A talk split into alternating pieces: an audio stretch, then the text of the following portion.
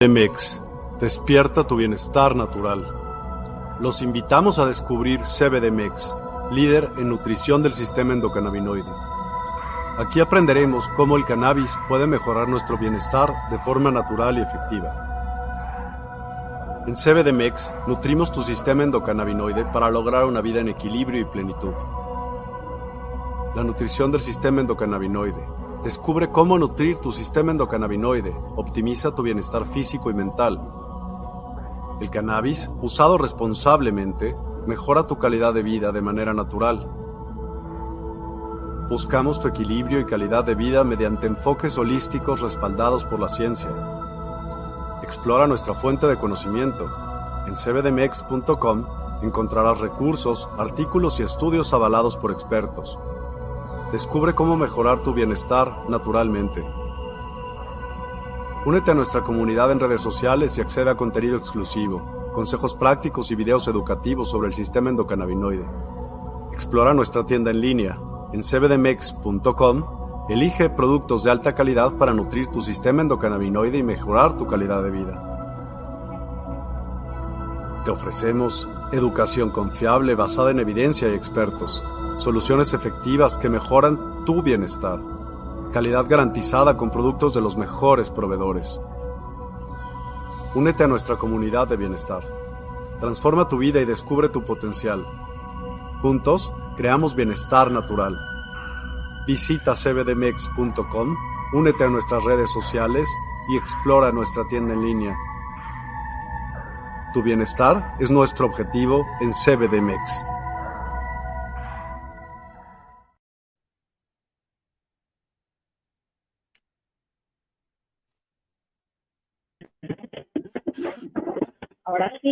Hola Mati, ¿cómo estás? Ahora sí.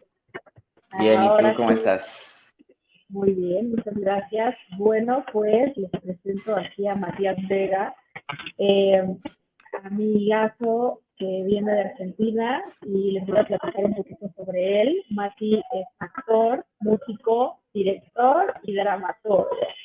Eh, terminó eh, la secundaria y decidió viajar a la Argentina, que es su ciudad natal, eh, a la ciudad de Buenos Aires para comenzar su carrera. Estudió en la Universidad Nacional de Artes de Buenos Aires y se capacitó con maestros como Florencio Vergaro, Ricky Pashut y Julio Chávez. Participó en obras teatrales como eh, Aquí, nos podemos, Aquí no podemos hacerlo, Nadie me dijo, 34-33 Oscar Scala Britney y Natalia se dedicó a la escritura y composición obras teatrales como Catarsis, el musical Scala Britney, Cyber Club, Natalie App, entre el Worsted y el Nahuel Pan, entre otras. Eh, trabajó en asistencia, dirección y producción de la compañía de teatro musical juvenil de Reggie Bollywood, el musical de Seth Walker, Aquí no podemos hacerlo, que preferís, entre otros espectáculos. Se desarrolló como maestro en teatro y teatro musical en su pueblo de origen durante 2021 y 2022 y tomó la decisión de emprender un viaje a México. Y actualmente lo tenemos por acá. En 2023 ya radicado en la Ciudad de México, trabajó en producciones audiovisuales, de publicidad, como también de ficción. Interpretó el papel de Fabián en la obra Concepción Mortal y trabajando de stage manager en un espectáculo navideño. Y bueno, pues yo tuve la fortuna de conocer a esta increíble personita el 31 de diciembre. Pasamos Así es. Pasamos el año, ese año nuevo juntos. Sí, y pues haz de cuenta que ya parece que nos conocemos de toda la vida. Y bueno, pues justamente es muy interesante porque pues, hablando de precisamente el tema principal aquí, que este programa lo que trata de transmitir, que es experiencias canábicas, es esta parte de toda, obviamente, las propiedades de, del CBD y tratamos de hablar mucho, eh, hacer énfasis en esta planta, pero obviamente hacerlo de una forma como muy aterrizada, como muy coloquial, meterle sí la parte científica para que la gente que lo vea sepa y conozca los beneficios y cómo está conformado nuestro cuerpo para recibir esas propiedades, pero también, así como hoy, empezar a hacer este tipo de entrevistas como contigo, con personas que tienen algo que contarnos algún padecimiento, en este caso eh, la epilepsia, que en este caso yo cuando conocí a Mati me contó que, bueno, ahorita ya nos contará una noche previa a nuestro encuentro, él había tenido un ataque y pues obviamente para muchas personas es o algo nuevo o, desconocemos o, en algún caso, situación, nos gustaría saber qué hacer. Entonces, bueno, vamos a adentrarnos un poquito a todo esto para que en estos programas pues se vayan dando este tipo de testimonios y vayamos aparte funcionando entre el caso, la ciencia, el CBD, como, como toda esta mezcla de una forma como muy simple, ¿no? Así es.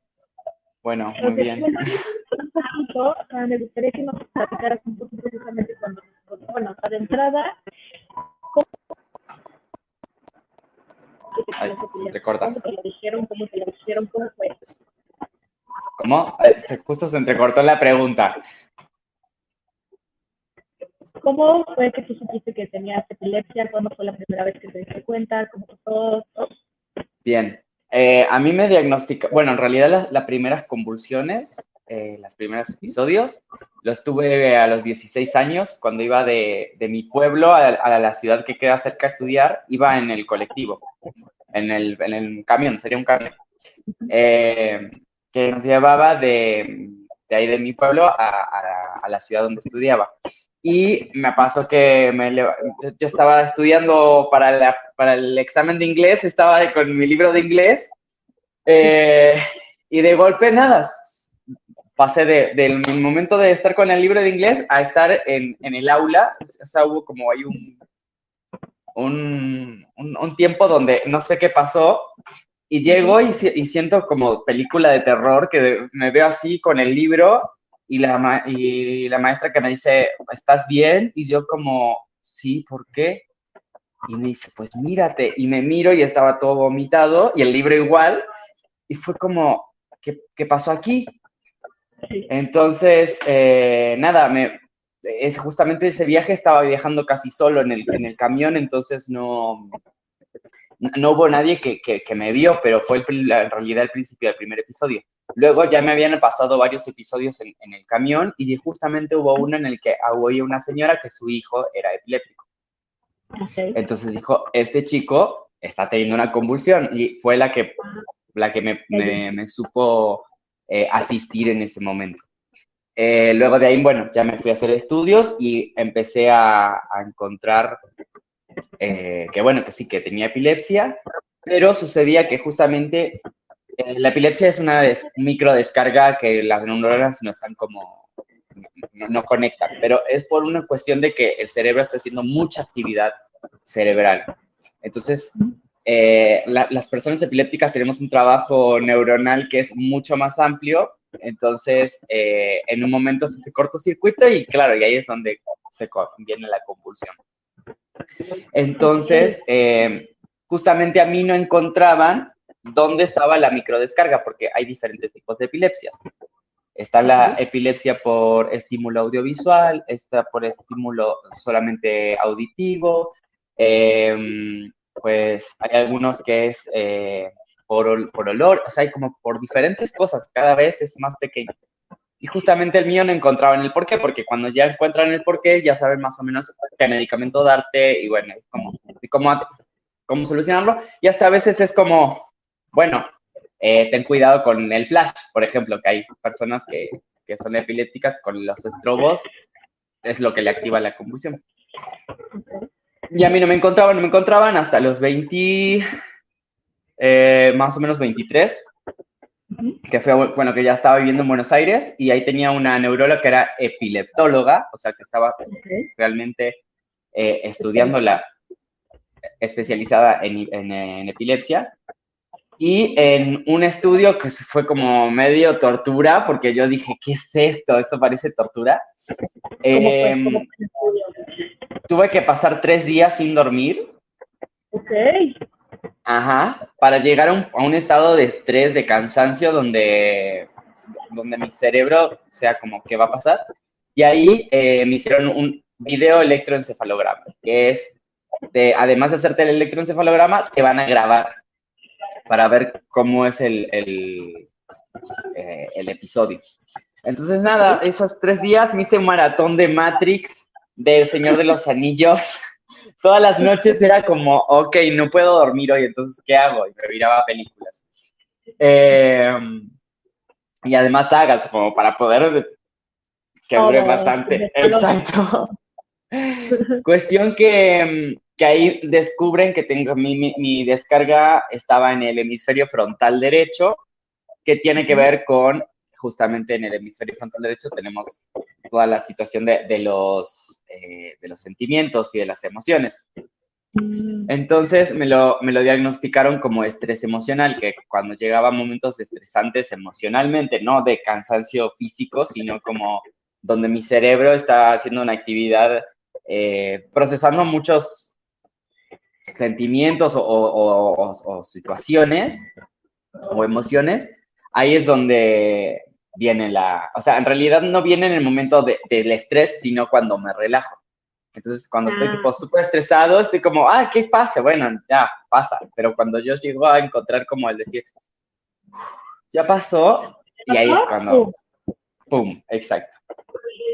Okay. Entonces, eh, y otra de las cosas que también me había pasado es que, por ejemplo, descubrieron que yo tenía alergia a, una, a alguno de los medicamentos.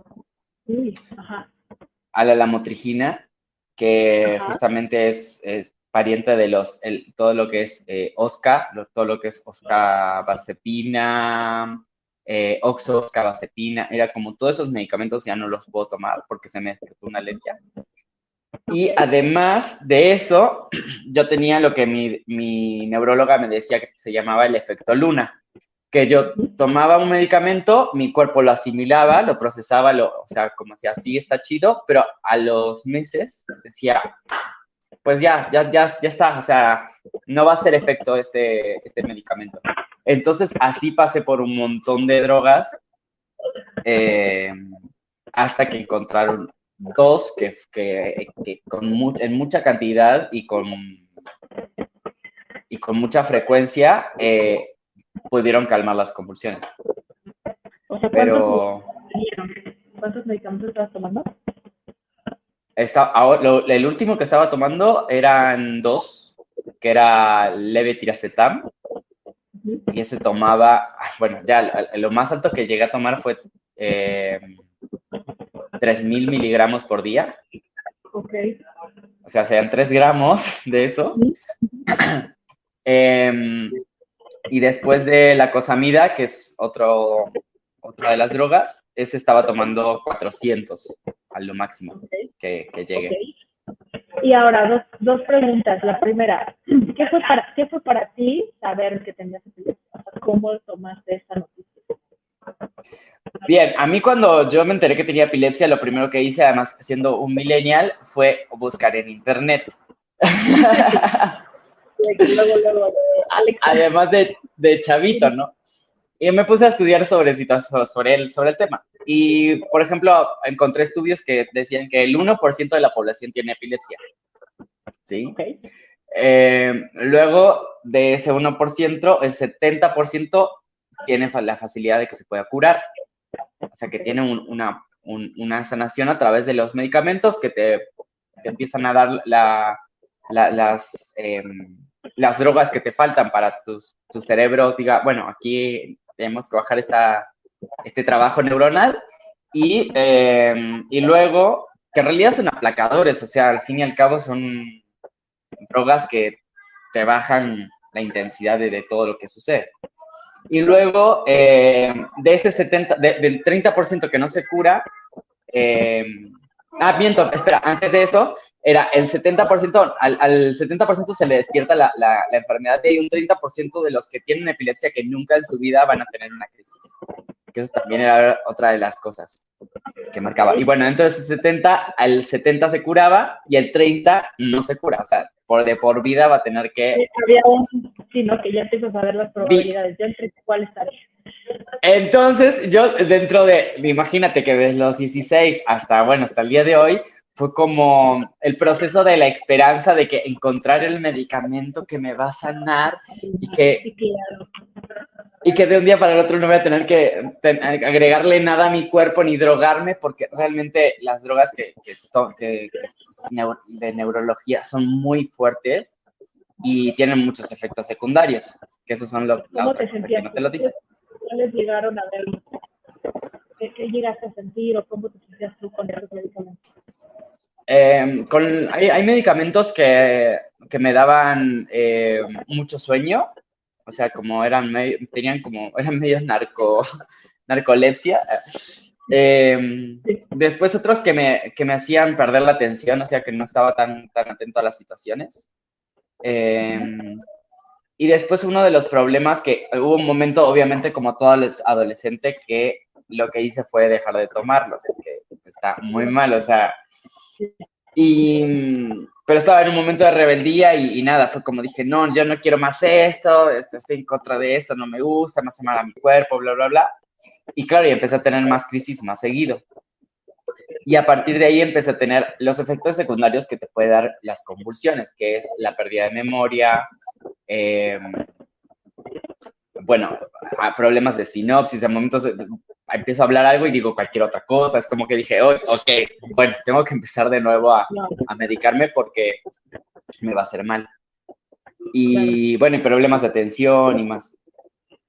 Así que, que bueno, volví a, a, medicarme. Pero lo que me daban las drogas esas es que me, me dejaban medio, medio como así como...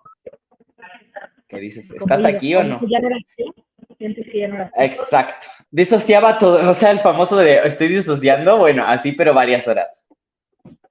eso es mucho de lo que eh. hemos hablado aquí, como que esta parte de al final eh, darnos cuenta cómo nos diagnostican en alguna cosa, tienen ellos como que la solución con estos medicamentos, pero realmente no dimensionas todos los efectos secundarios que conlleva el que tú empieces a tomar estos medicamentos, donde vas a tapar una cosa, pero te van a salir como otras 30, ¿no? Sí, sí, sí.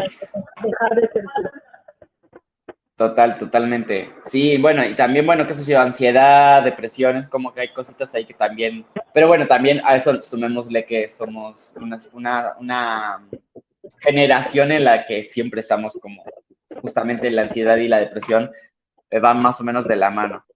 Pero bueno, a eso sumarle estar tomando unos medicamentos que te afectan el cerebro directamente. Ok, ¿y si ves mejoría en cuanto a, por ejemplo, los episodios de convulsión? ¿Cuántas convulsiones vas a tener por ejemplo?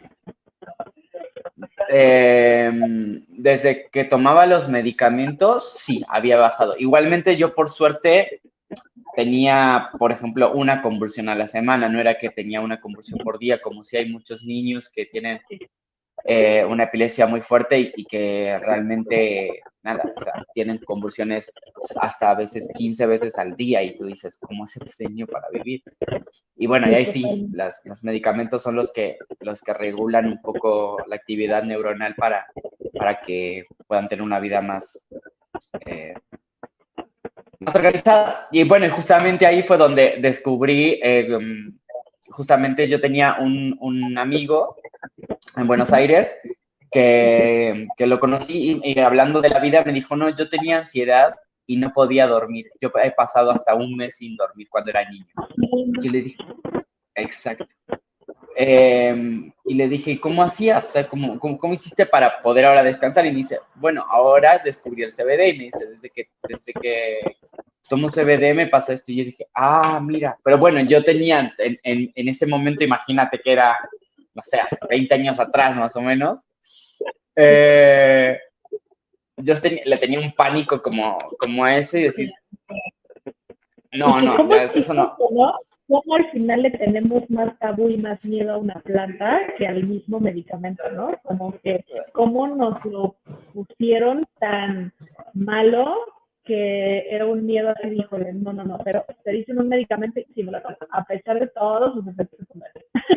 Totalmente, o sea, igualmente en ese, en ese momento, bueno, en Argentina hay un hay una organización que se llama eh, ay, ¿cómo es? Eh, ay, no quiero, no quiero decir algo que no, que no es pero son madres que son las que realmente están haciendo el trabajo de investigación. O sea, eh, con algunas madres que son médicas y tienen hijos con epilepsia, hicieron como eh, un grupo donde las madres, eh, mamá, cultiva, ahí está, ya me acordé. Mamá Cultiva es una organización argentina que realmente es, es, modelo en Argentina porque hasta tienen videos de cómo, haz, como el famoso, haz tu propio extracto de, de, cannabis. Y también tienen, bueno, cómo, cómo plantar, te explican todo, o sea, tienen toda una explicación básica como diciendo, esto lo puedes hacer en tu casa y lo...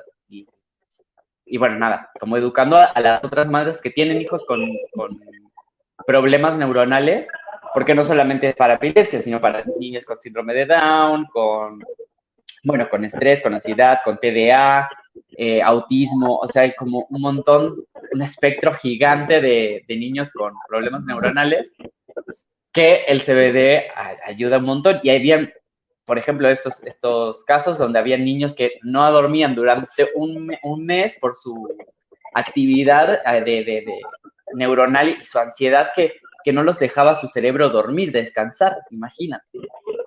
Entonces, em, en el CBD encontraron y me dicen, no, yo ahora, eh, obviamente tenía sus gotas, que se las mandaba a su madre, que las hacía su madre, eh, y nada, me decía, yo ahora voy a tomarme mis gotas y me voy a dormir. Y fue como, ok, va.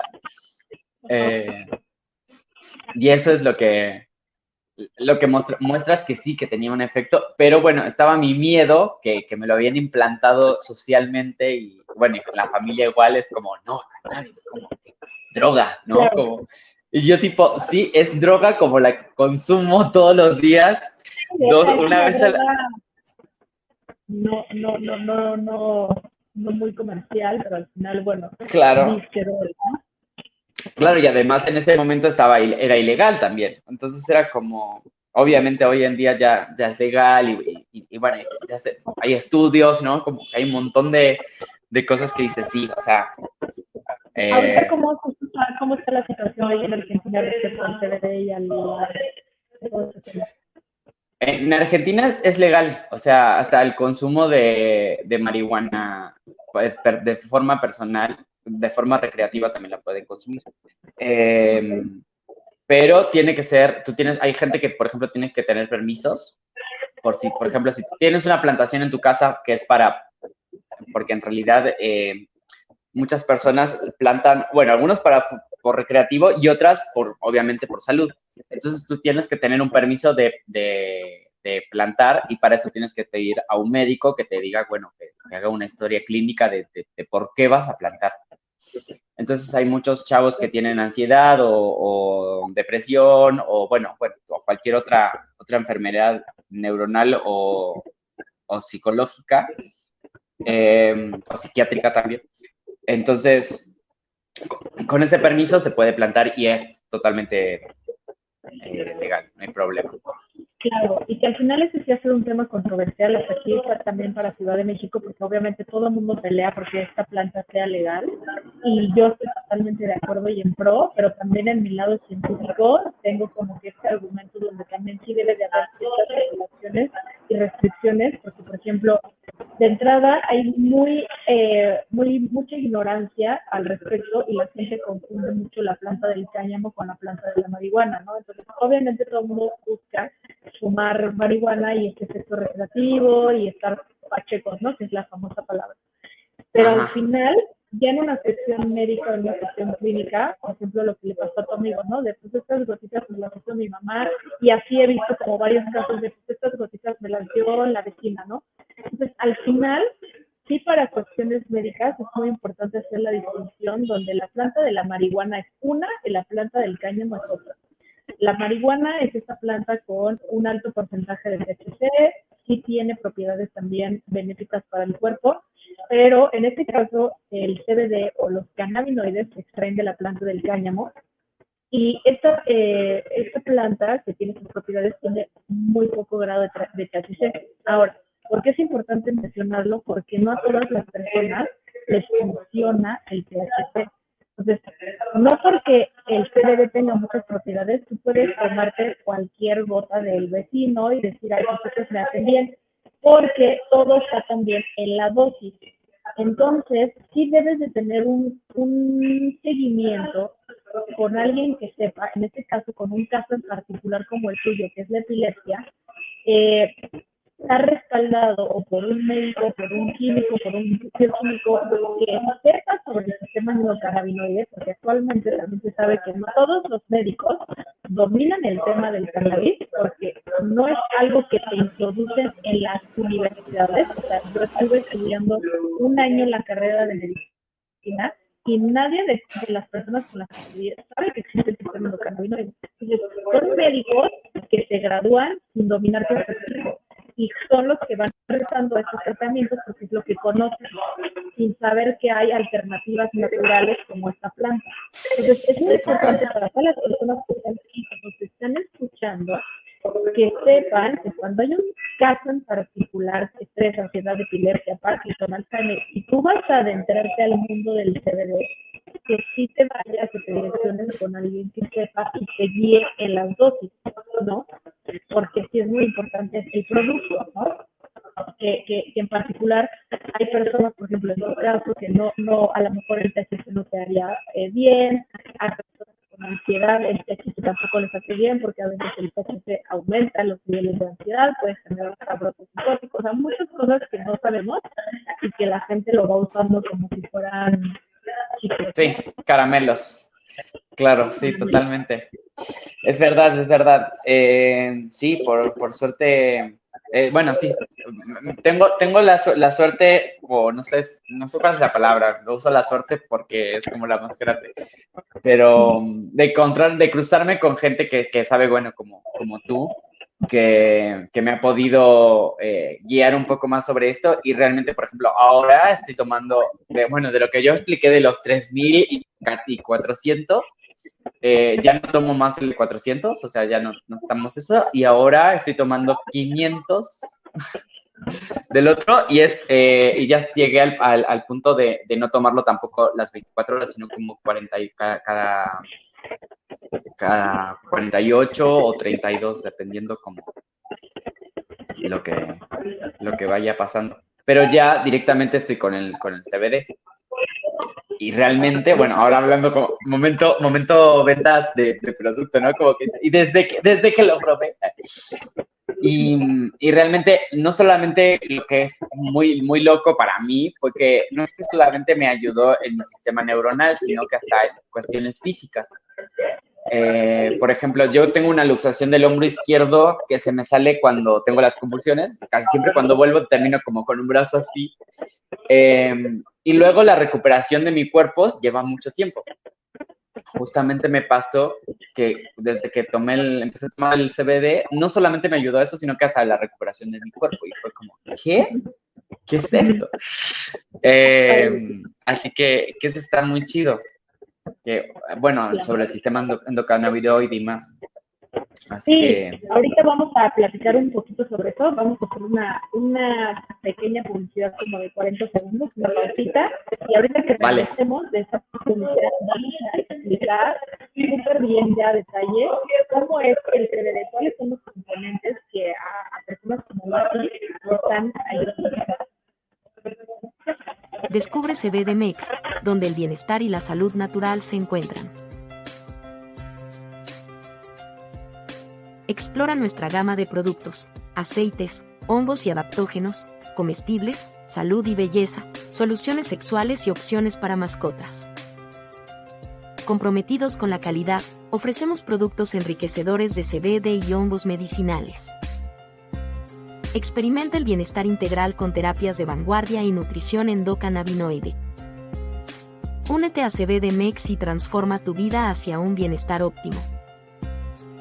Sigan con nosotros. Listo, ya volvemos. Y pues mira, justamente ahorita dentro de los comentarios hay una persona que es de Bolivia, que se llama Freddy, que está aquí compartiendo con nosotros, que allá, por ejemplo, en Bolivia no es legal, ¿no? Entonces, es muy importante como que justamente este tipo de llamadas y este tipo de entrevistas para expandirle a las personas que luchen y de verdad peleen por esa legalidad de productos y cosas que son totalmente naturales y adaptables al cuerpo. Entonces, algo que es súper importante que me gustaría explicarles es cómo es que esta planta le puede ayudar a personas como Mati, ¿no? Entonces, para los que nos están escuchando, nosotros en nuestro cuerpo tenemos este sistema de red. Es un sistema de red que se llama sistema endocannabinoide. Entonces, todas nuestras células, literal, tienen receptores, ¿no? Receptores para, por ejemplo, pasar la glucosa a la célula, para pasar minerales, etcétera. Y algo súper importante es que estos receptores del sistema endocannabinoide eh, reciben pues cannabinoides. Nosotros producimos dos.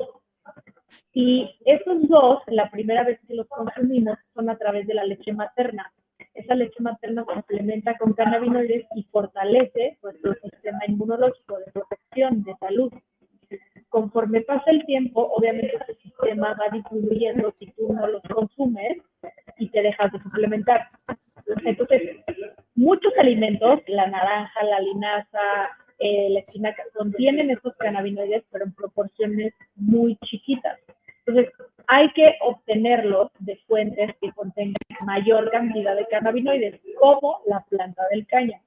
Entonces, en este caso, a través de extractos eh, que contengan estos cannabinoides, tú te tomas estas eh, gotas en ciertas dosis y lo que hace es que esas gotas conectan con estos receptores. Entonces, ¿qué es lo que pasa?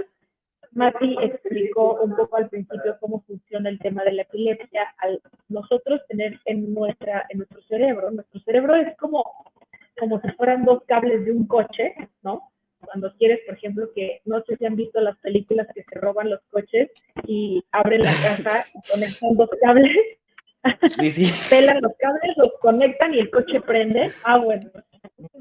clara explicación de la sinapsis, cómo funciona, ¿no? Tus neuronas conectan hay un efecto electroquímico y haces una un, así, eh, eh, electricidad, Cuando no hay esta conexión, empieza a haber estos, eh, o, como tú decías, microshocks o, o escasez de, conexiones, pues hay algo, algún tema en particular, depende de la zona, ¿no?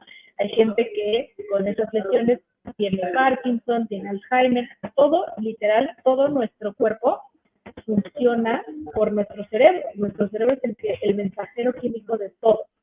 Entonces, hay un cannabinoide en particular, que es el que ahorita se está tomando Mati, que se llama cannabigerol o CBG.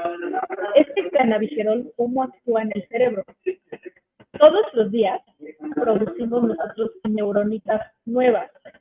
Y conforme pasa el tiempo, este proceso de las neuronas se le llama neurogénesis, generación de neuronas nuevas. Entonces, esto crea una plasticidad de nuestro cuerpo donde el cerebro sí es moldeable, por eso sí es tratable.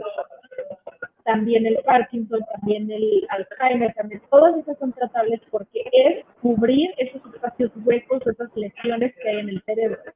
El tema es que hay medicamentos que solo tapan pero afectan colateralmente El cannabigerol lo que hace es ayudarle a esa neurona a regenerar y a cubrirla con un aceite, como los coches que necesitan el aceite, de mielina para que vuelvan a haber esas conexiones de forma regular.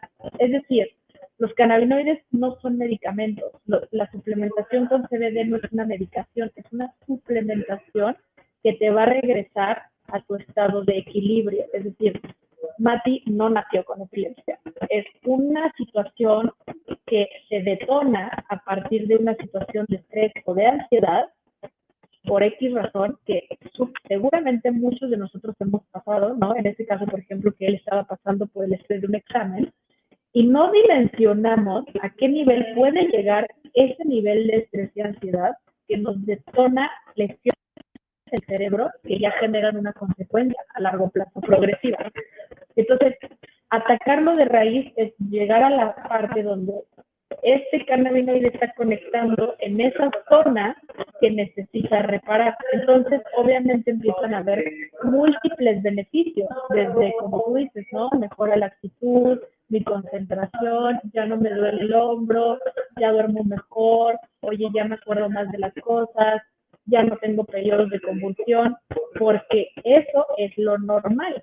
O sea, esa es nuestra función normal. La gente se sorprende, ¿no? Wow, ya me siento súper bien, ya me siento mejor. No, es que así es, así eres. Claro. nada más normalizamos ya no dormir, estar cansados, ¿no? Entonces, ¿cómo, cómo te puede cambiar la perspectiva de las cosas, ¿no? ¿Cómo sientes tú que te puede ahora cambiar el hecho de que te digan, oye, tú vas a regresar a tu estado de equilibrio? Sí, total, totalmente. Ahora, algo que me gustaría saber, por ejemplo, que era también parte importante de esta llamada, es que muchos de nosotros, me incluyo, yo nunca he tenido de cerca a una persona, por ejemplo, con epilepsia, como tú mencionabas, ¿no? En sí las convulsiones se pueden generar por múltiples factores. Si de pronto una persona como yo, por ejemplo, se llega a encontrar contigo, con alguna persona que llegue a tener una convulsión, ¿qué tendríamos que hacer? ¿Cuáles son las medidas que uno debe de tomar cuando una persona está convulsionando? Bien, sí, primero hay muchos mitos que vamos a decir lo que no, ¿no? Porque es, mejor, es, primero lo que no porque a veces eh, es, es, más, es, es, lo más peligroso. Hay mucha, hay gente que dice, por ejemplo, bueno, la convulsión es una contracción y una dilatación de los músculos, ¿sí? Se contrae y se dilata eh, en, en, un tiempo eh, muy rápido y, otra de las cosas es que nosotros en una convulsión estamos haciendo hasta a veces 10 veces más fuerza de la que somos conscientes de que podemos hacer, ¿sí? Entonces, cuando hay una convulsión, una de las cosas que vemos a veces es a las personas que se le está yendo la lengua para adentro y que se le sale y que se le entra y sale la lengua, ¿no?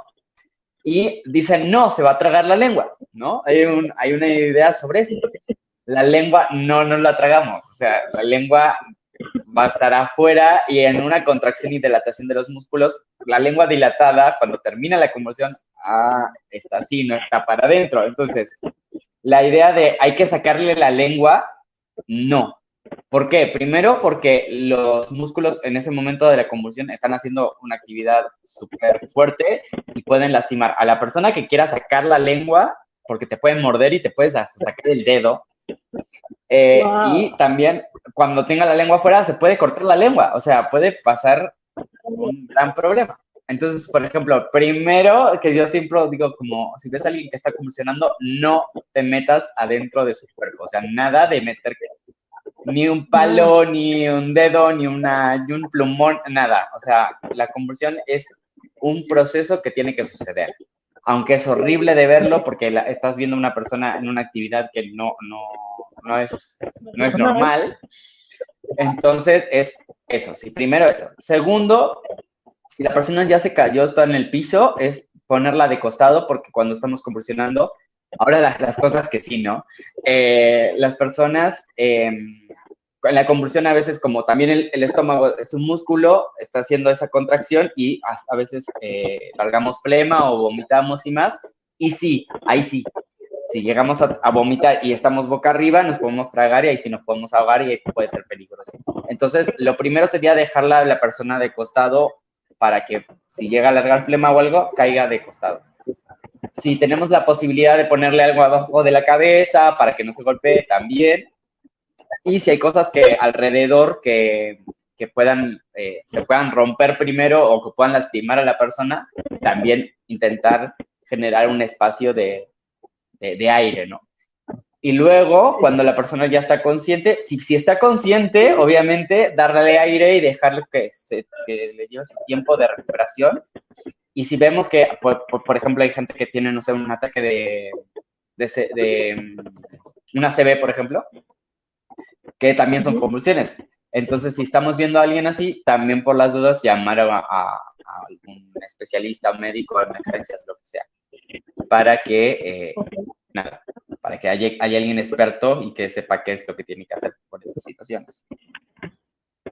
Así que esas serían las cosas que hay que hacer por, por si vemos a alguien que está convulsionando, eh, es eso, dejar, ponerla de costado, darle aire, tal vez un cojín o algo, una, una chamarra, algo abajo de la cabeza, por si está eh, en un lugar, por ejemplo, de la calle o cosas así, si no, solamente darle su tiempo para que se recupere.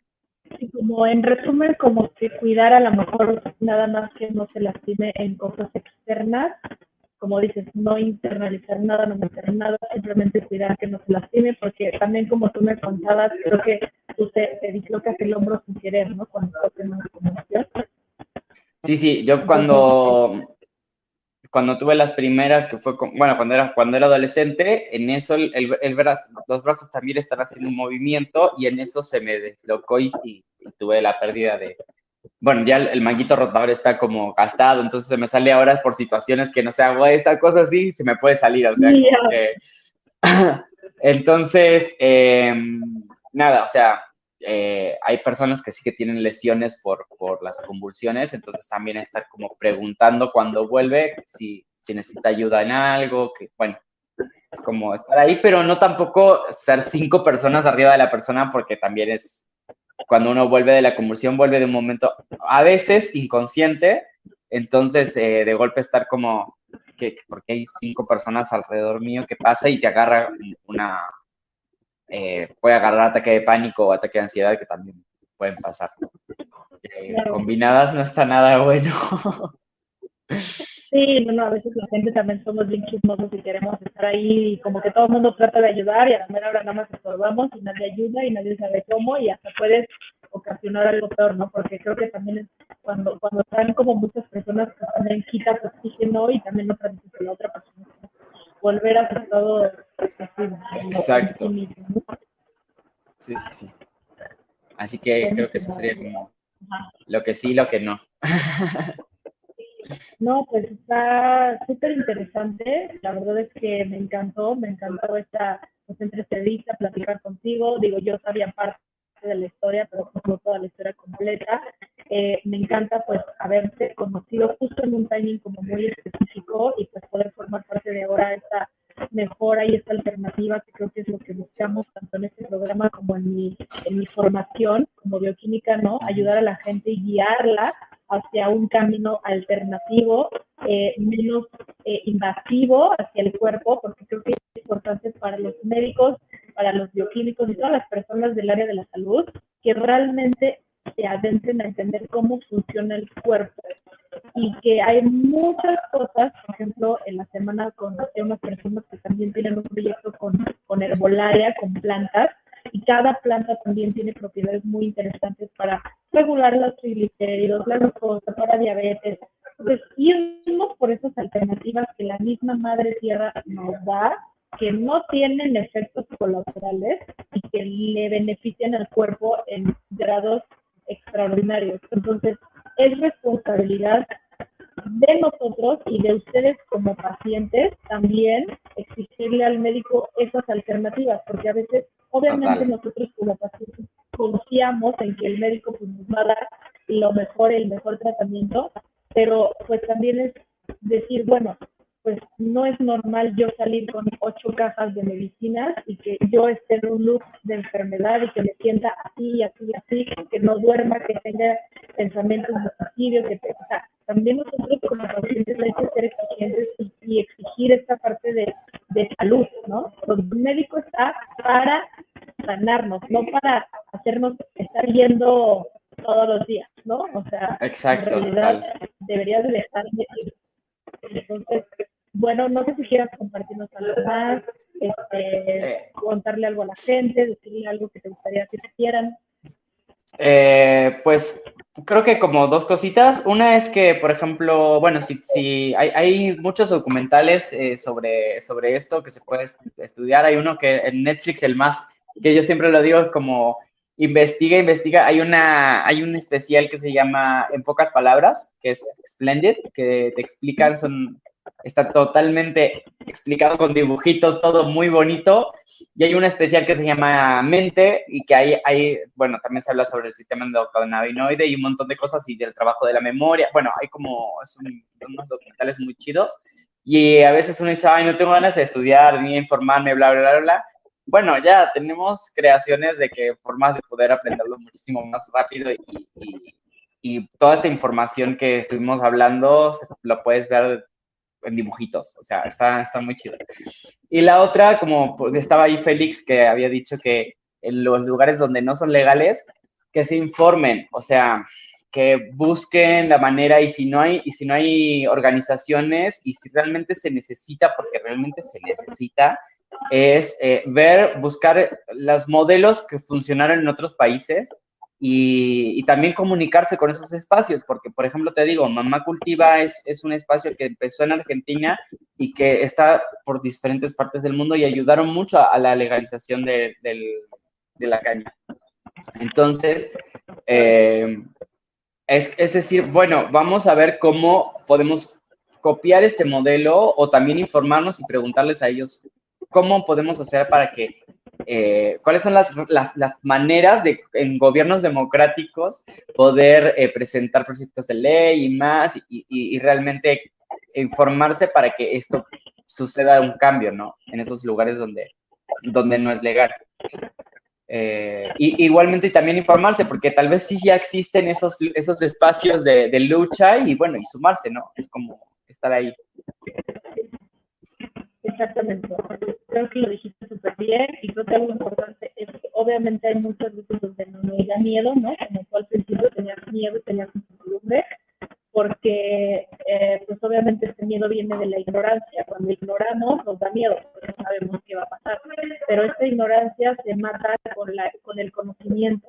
Y estas charlas te dan a conocimiento, por ejemplo, como esta persona la de Bolivia, de decir, yo ya entré, ya vi un testimonio de alguien que está tratando multiletra con CBD, porque aquí en Bolivia no es legal. Entonces, empezar justo como fomentar estos movimientos, adentrarse, porque esto debería de ser legal en todos los países, porque es un derecho natural. O sea, es como si me dijeras que la manzanilla o hacer fruta de manzanilla es ilegal. O sea, es como...